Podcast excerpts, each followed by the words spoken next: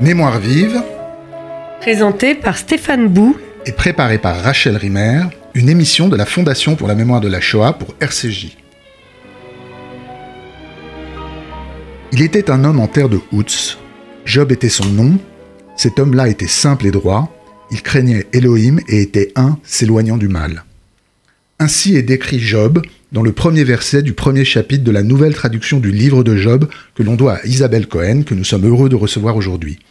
Nous allons réfléchir ensemble à ce qu'elle décrit comme un conte pour adultes, l'histoire d'un homme, d'abord comblé par la vie, qui se trouve frappé par une série de calamités inexplicables qui le plongent dans une souffrance sans répit. C'est Satan qui a mis ainsi sa piété à l'épreuve avec la permission de Dieu. Mais Job ne fléchira jamais. Non seulement il ne maudira pas Dieu, comme sa femme l'invite à le faire, mais il ne remettra pas en question la certitude de son innocence, ce qu'attendent de lui d'étranges amis. Chacun le pousse en effet à penser que s'il souffre, c'est sans doute parce qu'il a fauté et qu'il doit être puni. Or, la plainte de Job demeure à l'état pur, sans mauvaise conscience ou sentiment de culpabilité, pourrait-on dire avec des formulations modernes. C'est-à-dire que sa plainte révèle un scandale qui est demande de sens devant ce qui doit demeurer injustifiable et un appel à la justice. Bonjour Isabelle Cohen. Bonjour. Alors vous êtes chargée de mission à la Fondation pour la mémoire de la Shoah, spécialiste de littérature et d'histoire hébraïque, et nous vous devons donc une nouvelle traduction commentée du livre de Job paru chez Albin Michel et sur laquelle vous avez travaillé dix ans. Alors nous reviendrons sur les raisons et les résultats d'un tel travail, mais avant cela, j'aimerais d'abord que vous nous remettiez en mémoire le livre de Job. J'aimerais vous entendre nous dresser un tableau de ce fameux texte, euh, un peu moins sommairement que je ne l'ai fait, c'est-à-dire nous parler de sa langue, du texte, de son histoire, de sa forme, de sa structure, et cela d'abord de la manière la plus descriptive possible, avant même d'analyser ce que ce poème nous raconte. D'accord. Alors en fait, le texte comporte, euh, comment dire, euh, comporte euh, euh, un, donc un prologue, un épilogue, le, et puis une succession de, de, dialogues qui sont très vite des monologues entre Job et ses trois soi-disant amis. Et puis on a le discours d'Eliou et le discours de Dieu. Donc ça, c'est la structure. Et la réponse de Job et la réponse de Job, bien sûr, à chaque fois, à chacun. Euh, euh, donc ça, c'est la structure. Et ce qu'on remarque du point de vue littéraire, c'est que le prologue et l'épilogue se répondent parce qu'ils sont écrits en prose, alors que le corps du texte, qui fait 90% du texte à peu près, c'est vraiment de la poésie. Alors la poésie hébraïque, c'est pas la poésie française. Euh, il y a d'autres règles qui président à son, à son, à son surgissement. D'accord, très très bien. Non mais alors Là, on, a la structure du texte. Est-ce qu'on peut rentrer euh, dans, le, récit qui est organisé de ce récit cadre, hein, prologue, épilogue, et le poème? Mais vous, vous, vous oui. Qu'est-ce qui nous est raconté en somme Ce qui nous est raconté, c'est qu'est-ce qui reste quand on a tout perdu. C'est-à-dire que si on part de l'hypothèse, puisque je suis allée regarder aussi ce que disent les historiens du texte, je suis allée regarder les Rachamim, donc les grands sages de la tradition juive, et j'ai fait une analyse littéraire de chaque figure de style. Euh, ce qui est intéressant euh, du point de vue des historiens du texte, même si il faut évidemment prendre énormément de précautions, parce qu'il y a 40 000 en fait interprétations, hypothèses, de contrats qui se contredisent tous les 10 ans à peu près, c'est que on pourrait dire que s'il y a une strate très ancienne, euh, Job apparaîtrait comme une sorte de proto-roi, c'est-à-dire un roi clé, en fait, à l'image d'Abraham, très riche, très puissant, administrant, rendant la justice, etc. Et donc complètement dans la matérialité du monde. Euh, et puis à la fin, on arrive à justement cette réflexion sur la perte. C'est un homme euh, auquel il ne reste même plus la peau sur les os. Donc c'est ça qui est intéressant euh, à certains égards dans euh, cette méthode historico-critique quand on l'applique aux prophètes ou aux hagiographes, parce que on part de la strate la plus ancienne et on voit ce qu'on a, ce que une histoire spirituelle euh, comment elle a métabolisé cette strate, très ancienne. Et donc on arrive à des questions totalement universelles. Pour ce qui concerne la tradition juive, il en va autrement, mais en fait ça converge. C'est-à-dire qu'on pense que c'est Moïse qui a écrit le livre de Job, ce qui est extrêmement fécond. Pourquoi? Parce que, enfin ça c'est maintenant mon interprétation personnelle, mais, mais euh, elle n'est pas tellement... Euh, comment dire, euh, hurluberlu, c'est que Moïse évidemment interroge Dieu sur la question de la, euh, de la, de la, de la souffrance collective d'Israël et de l'injustice qui peut être faite au peuple, euh, et donc il rue dans les brancards et il n'obtient il pas de réponse de Dieu, et donc on, pourrait dire que Moïse d'une certaine façon a pris la plume pour raconter l'histoire de Job, pour cette fois-ci se pencher puisque Dieu ne lui donne pas de réponse sur la question de la souffrance, de la souffrance du juste collectif collectif euh, sur, pour se pencher sur la question de la souffrance individuelle. Voilà. Est-ce que vous pouvez revenir aussi sur, disons, le développement du récit hein? Je l'ai rappelé tout à l'heure, dans une première partie, Job a tout. Oui il perd tout, et il perd pas tout dans n'importe quelle condition. Mais bien sûr. Ah, mais moi, je peux vous résumer tout à fait, comme vous l'aviez fait, donc je me permettais pas de reprendre ce que vous avez dit. Bon, donc, alors, qu'est-ce qui se passe? Euh, Je vais pas comment, je vais, je vais laisser de côté pour l'instant le prologue, et je vais arriver directement. Donc, qu'est-ce qui se passe? Donc, en fait, un homme richissimissime, hein, je sais pas qui est le plus grand milliardaire d'aujourd'hui, mais enfin, c'est lui à l'époque. Il a tout, euh, il est riche, il a du pouvoir. Encore une fois, il rend la justice. Euh, il a, il est comblé par la vie. Il a sept fils et trois filles femme aimante, c'est moi qui pense que sa femme est tout à fait aimante, je réhabilite si c'était nécessaire euh, la femme de Job, et cet homme, à un moment donné, il perd tout, absolument tout sans préavis, sans être allé chercher euh, ça, sans absolument aucune explication à ce qui lui arrive et donc euh, va s'en suivre une série de en effet donc comme j'ai dit tout à l'heure de dialogue c'est-à-dire que ces trois soi-disant meilleurs amis viennent de trois points cardinaux sans avoir été prévenus sans téléphone portable ni rien et donc on sent bien que c'est y a une empathie incroyable non, je vous arrête un instant pour vous dire que cette perte, elle est quand même organisée. Ah oui, mais parce que j'ai pas voulu parler du prologue. Vous voulez que je ah, parle du prologue ah, Je veux que vous expliquiez pourquoi il faut qu'au début du texte, en effet, il y ait ce dialogue entre Satan et Dieu, où Satan demande à Dieu de mettre à l'épreuve Job, et que Dieu le lui permet. Alors donc d'abord petite précision, ça n'est pas Satan mais c'est le Satan, c'est Ha-Satan, c'est très important parce que c'est pas un diable hein, dans la tradition juive. Satan c'est un membre de la cour céleste, c'est un ange en fait, un avocat euh, à charge, un procureur qui que vous décrivez comme un espion. Exactement, il rôde dans le monde, c'est une des, un des sens de la racine de son nom, qui est là pour, donc, pour le compte de Dieu, il est là pour sonder le cœur et les reins des hommes pour savoir quelles sont les motivations profondes de leurs actes. Donc qu'est-ce qui se passe au début? Et c'est tout sauf un pari, hein, ça je le mets bien en sous-titre. Euh, Dieu, on ne sait pas pourquoi, mais il y a des tas d'explications évidemment, se, euh, présente, enfin est tellement fier de ce Job qui est un tzaddik, qui est un juste, hein, il y en a 36 par génération, qu'il donc il désigne euh, Job au Satan, et il lui dit euh, As-tu vu mon serviteur Job? Serviteur, ça veut dire tzaddik, c'est-à-dire juste.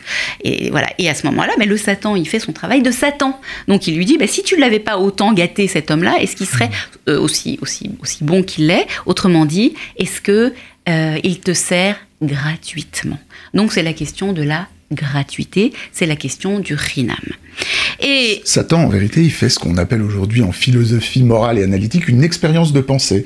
Il ah. lui dit Tiens, si on, si on le mettait dans d'autres conditions, Qu'est-ce qui se passerait? Exactement, tout à fait.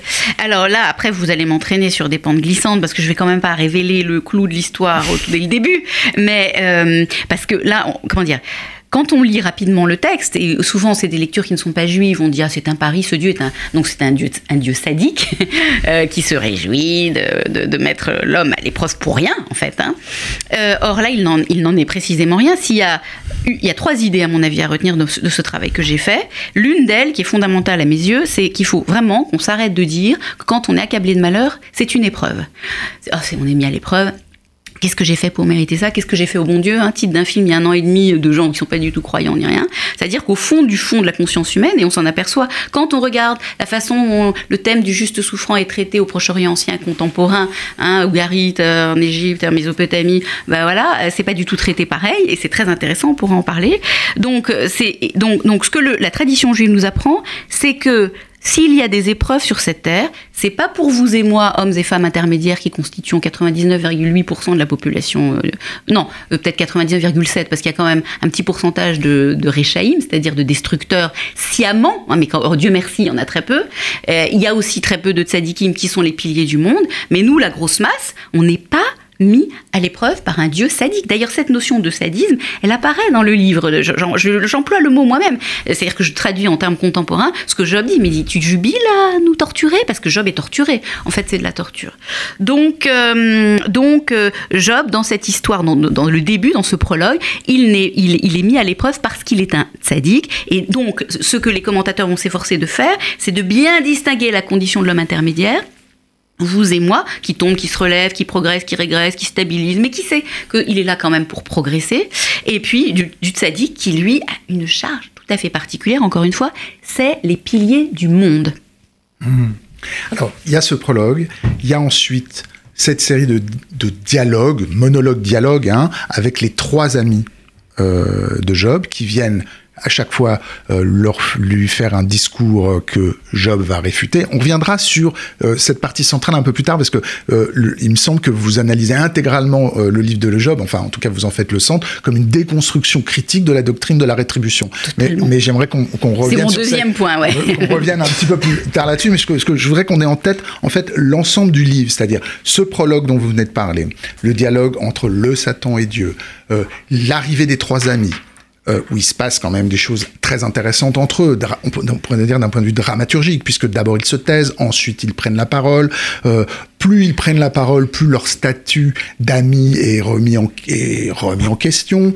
Euh, ensuite, il y a un quatrième personnage qui arrive, qui sort un discours euh, euh, disons, un petit peu plus conséquent, on pourrait dire, euh, à l'égard de la souffrance de Job. Et enfin, Dieu arrive. Tout à fait. Je, je, je suis, Très bien. je suis bien d'accord? Absolument. Voilà. Et alors, vous voulez que je détaille un petit peu Oui, je voudrais que vous détailliez un petit peu cette, cette, euh, ces, ces quatre actes, on pourrait Bien dire. sûr, bien sûr, tout à fait. Donc, en effet, les trois amis arrivent. Ce sont vraiment des tenants de la doctrine de la rétribution, mais sous des angles un petit peu différents. Maïmonide les décrit très bien. Donc, si vous voulez, pour détailler, on a le premier. Parce qu'en plus, c'est très construit. C'est-à-dire que le premier, Eliphaz parle, Job lui répond. Le deuxième, Bildad parle, Job lui répond. Et puis le troisième, Sophar parle, et Job lui répond. Et toujours dans cet ordre-là. Et puis, au fur et à mesure, comme ils sont dogmatiques, comme vous l'avez, vous avez souligné, en effet, qu'ils vont lui dire il n'y a pas de fumée sans feu, eh ben, ils ont de moins en moins à, dire, forcément. Et alors, moi, je me suis amusée, mais je démontre, hein, euh, ce que, comment, enfin, ma traduction, je la démontre, enfin, j'essaye d'étayer, euh, à, traduire vraiment de manière très, très étymologique les noms des amis, parce que les noms sont signifiants, évidemment, en hébreu, et personne n'avait pris cette liberté, euh, et qui, pour moi, était, qui est le signe aussi du travail, pardon, je ne veux pas ramener les choses à ça, mais quand même, de cette place que nous, les femmes juives françaises du 21e siècle, occupons. C'est-à-dire, je pense, je pense, hein, que nous n'avons pas peur des mots. Et nous ne sommes pas là pour euh, ôter de la puissance au texte, bien au contraire. Donc mon guide dans la matière, c'est André Chouraki. J'aurais aimé qu'il euh, fût là, parce que à certains égards, je me permets d'aller encore plus loin que lui dans la traduction, étymologique des mots. C'est-à-dire que je vais au plus concret du concret du concret, en pulvérisant tous les euphémismes, euh, vraiment pour restituer au texte sa puissance. Et donc j'ai fait pareil avec les mots des les noms des amis.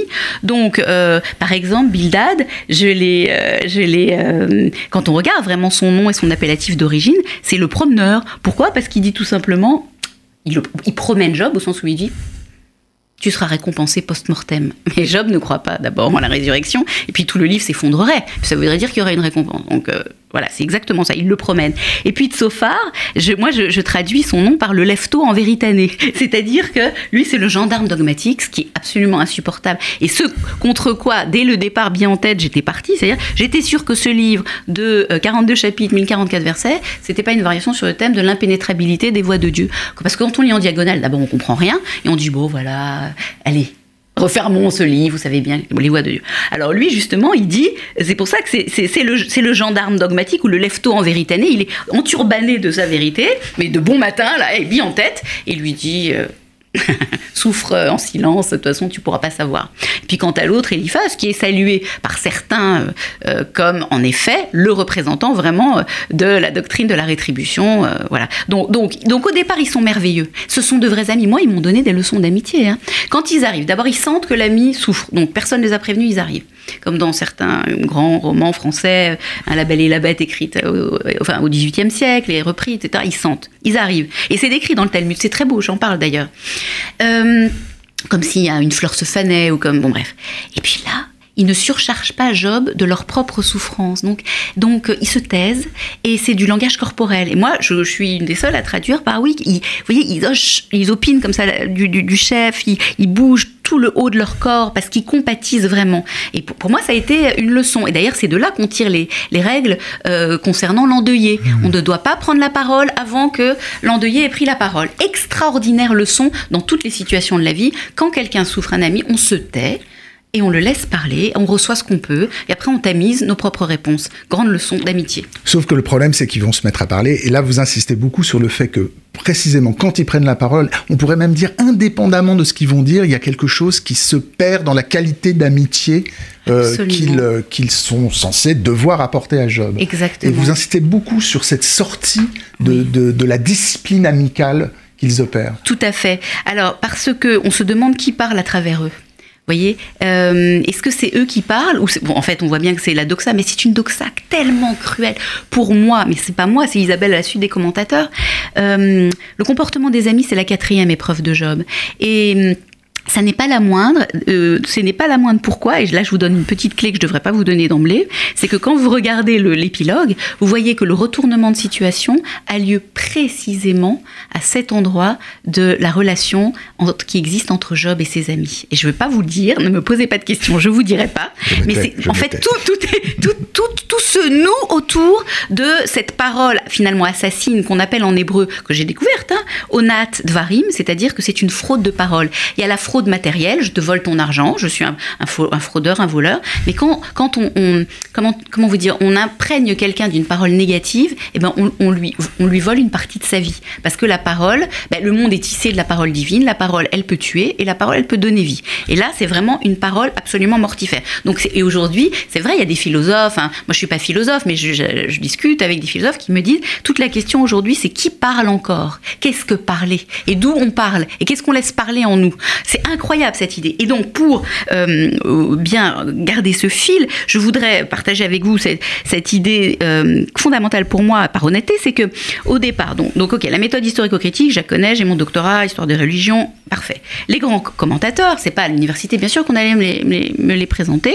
Donc grâce aux grands maîtres que j'ai rencontrés à la Fondation pour la Shoah, Emmerich Deutsch, Beno Gross, Raya Eliezer enfin bon, des sommités, j'ai pu rentrer dans cet univers et lire des tas de bibliothèques sur eux pour comprendre les familles d'esprit, etc., etc. Et puis, et ça donc en effet c'est peut-être le côté français, c'est pas parce qu'on me dit, alors j'ai honte de le dire aujourd'hui, mais en même temps, je trouve que c'est beau, et je vais le dire quand même tant pis. Euh, c'est pas parce qu'on me dit que Rachid c'est le plus grand commentateur juif de tous les temps que je vais forcément devoir, euh, ben, comment dire, accepter ça. Et, donc évidemment j'ai Rachid comme euh, parmi les grands, et je lis Rachid. Et moi j'ai écrit ce livre pour mes grands-parents maternels qui sont polonais. Sur 200 personnes il en est resté 4 de la Shoah. Donc je pensais qu'il y avait la Shoah dans Job. Évidemment il n'y a pas la Shoah dans Job. Mais bon je voulais rapporter quelque chose à mes grands-parents sur cette histoire de punition récompense. Même si eux ont jamais formulé les choses comme ça, je voyais ce chagrin impossible, ce deuil impossible cette souffrance impossible, et en même temps cette tendresse incroyable, cet amour de la vie. Enfin bon, tout ça, il fallait que j'en fasse quelque chose. Et puis j'ai Rachi, et Rachi ne m'apporte rien sur la punition, et ça avance, et les, et les versets défilent, et les versets. Et je suis archi mal. Je suis mal à l'aise. Et donc je, je me dis, euh, et je vois quoi? Que Rachi, il est obnubilé par le comportement des amis. Mais quand je dis obnubilé, c'est rien. Donc évidemment, je continue à lire Rachi, je garde ça dans un coin de ma tête. Et pareil après pour euh, Baba Batra, Baba Batra 15 et 16, les deux pages du Talmud Agadi qui n'arrête pas de, qui parle très très très longuement de Job. Et là c'est pareil, on me catapulte euh, une idée que Job, on sait très bien qu'il a rien pensé de mal, rien parlé de mal, rien fait de mal. Il a, moi je dis ça avec mes mots, une faille d'être. Bon, donc c'est pas, il, est innocent, c'est la souffrance vraiment de l'innocent complet. Et même de, comment dire, il, il a même pas, il a rien fait involontairement. C'est-à-dire que c'est une faille d'être. Donc qu'est-ce qu'il peut faire à ça? Une faille d'être. Et alors Baba Batra qui me dit, qui me out of the blue, que la faille d'être c'était le truc. Mais aucune démonstration. Qu'est-ce que vous vouliez que je fasse de ça? Oui, j'aurais mis une note en bas de page, Baba Batra, dans un coin, en, en caractère 10. C'est ridicule. Et puis, j'avance, j'avance, j'avance. Et puis, je vois que au fur et à mesure, il y a une espèce de concert des Chachamim sur ce comportement des amis. Et ça monte, ça monte comme une espèce de tempête. Euh, et finalement, moi, j'ai trouvé ma clé quatre versets avant la fin, encore une fois, qui est une clé féminine dans le prénom des filles de Job, qui sont données quand de nouvelles filles lui naissent, etc. Donc, c'est ma clé et c'est merveilleux. Je pense que c'est ça aussi l'exemple, comment dire, d'une étude, d'une étude sérieuse et sincère, c'est-à-dire que on retrouve les rachamim, mais par chacun par sa fenêtre. Et donc là, j'ai compris pourquoi Rachid disait ça, et j'ai compris pourquoi Baba Batra disait ça. Donc en fait, c'est pour ça, ce que je dis aujourd'hui maintenant beaucoup, c'est que, je le dis aussi dans mon livre, mais maintenant je peux le développer plus, c'est que le livre de Job, pour moi, c'est un long poème en creux sur la fraternité, l'amitié entendue au sens de fraternité, en sachant que les temps messianiques pour nous, c'est pas l'Apocalypse, c'est pas Harry Potter, c'est, nous dit Maïmonide, l'avènement de la fraternité, donc de la paix universelle et de la prospérité universelle.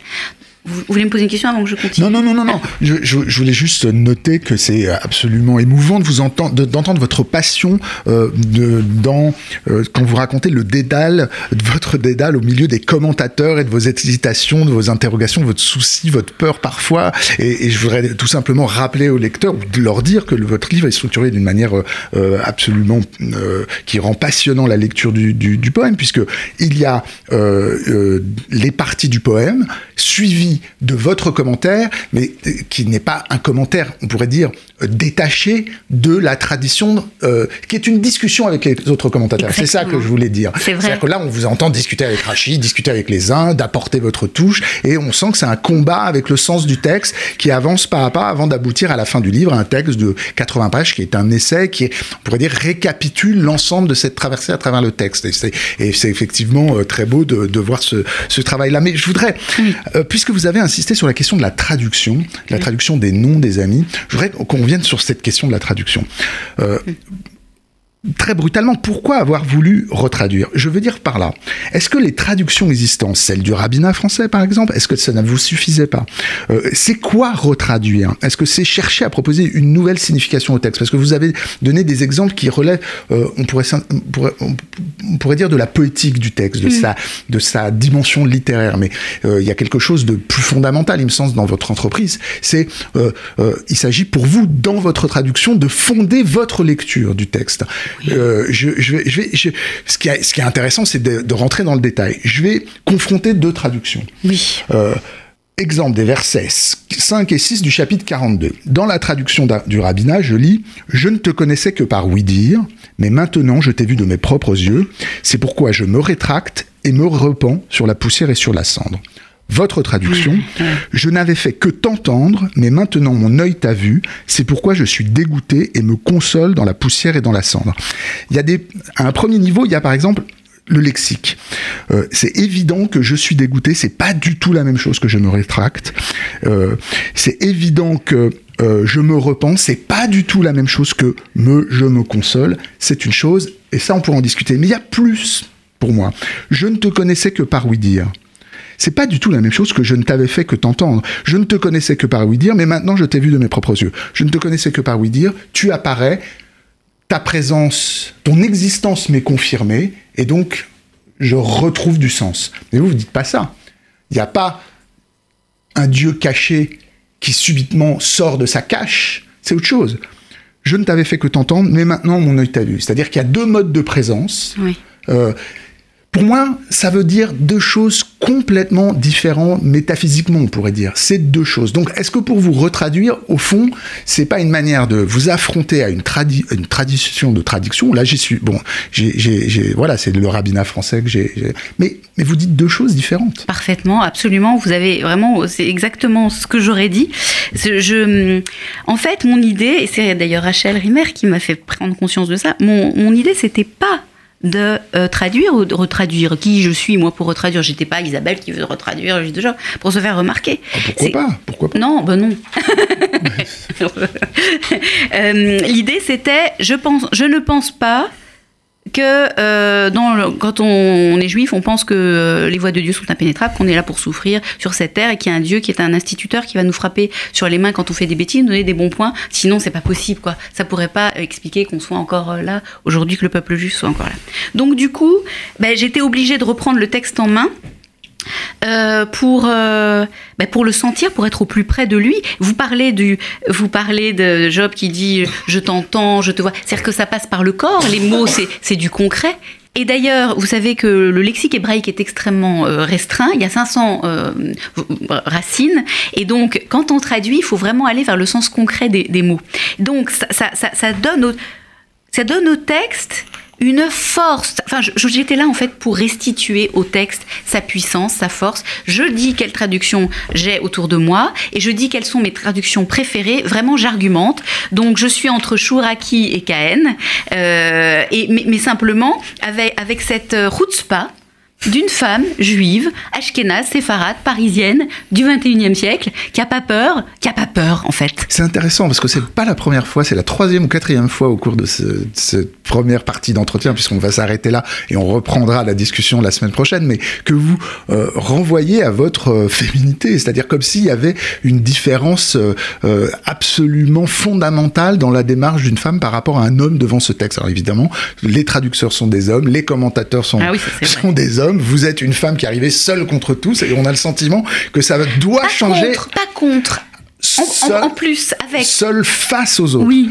Euh, on a l'impression que ça doit changer la donne fondamentalement. À Je peux vous expliquer pourquoi Ah ben j'espère bien. La semaine prochaine D'accord, on, continuera la semaine prochaine sur cette question. Merci beaucoup Isabelle Cohen. Merci Alors, à vous. Je vous donne rendez-vous donc à la semaine prochaine. Je rappelle que votre nouvelle traduction commentée du livre de Job a pour titre Un monde à réparer et qu'elle est éditée par Anne Michel. C'était Mémoire vive. Deux adresses pour nous réécouter radio-rcj.info et mémoirevive au pluriel.net ainsi que sur l'application RCJ.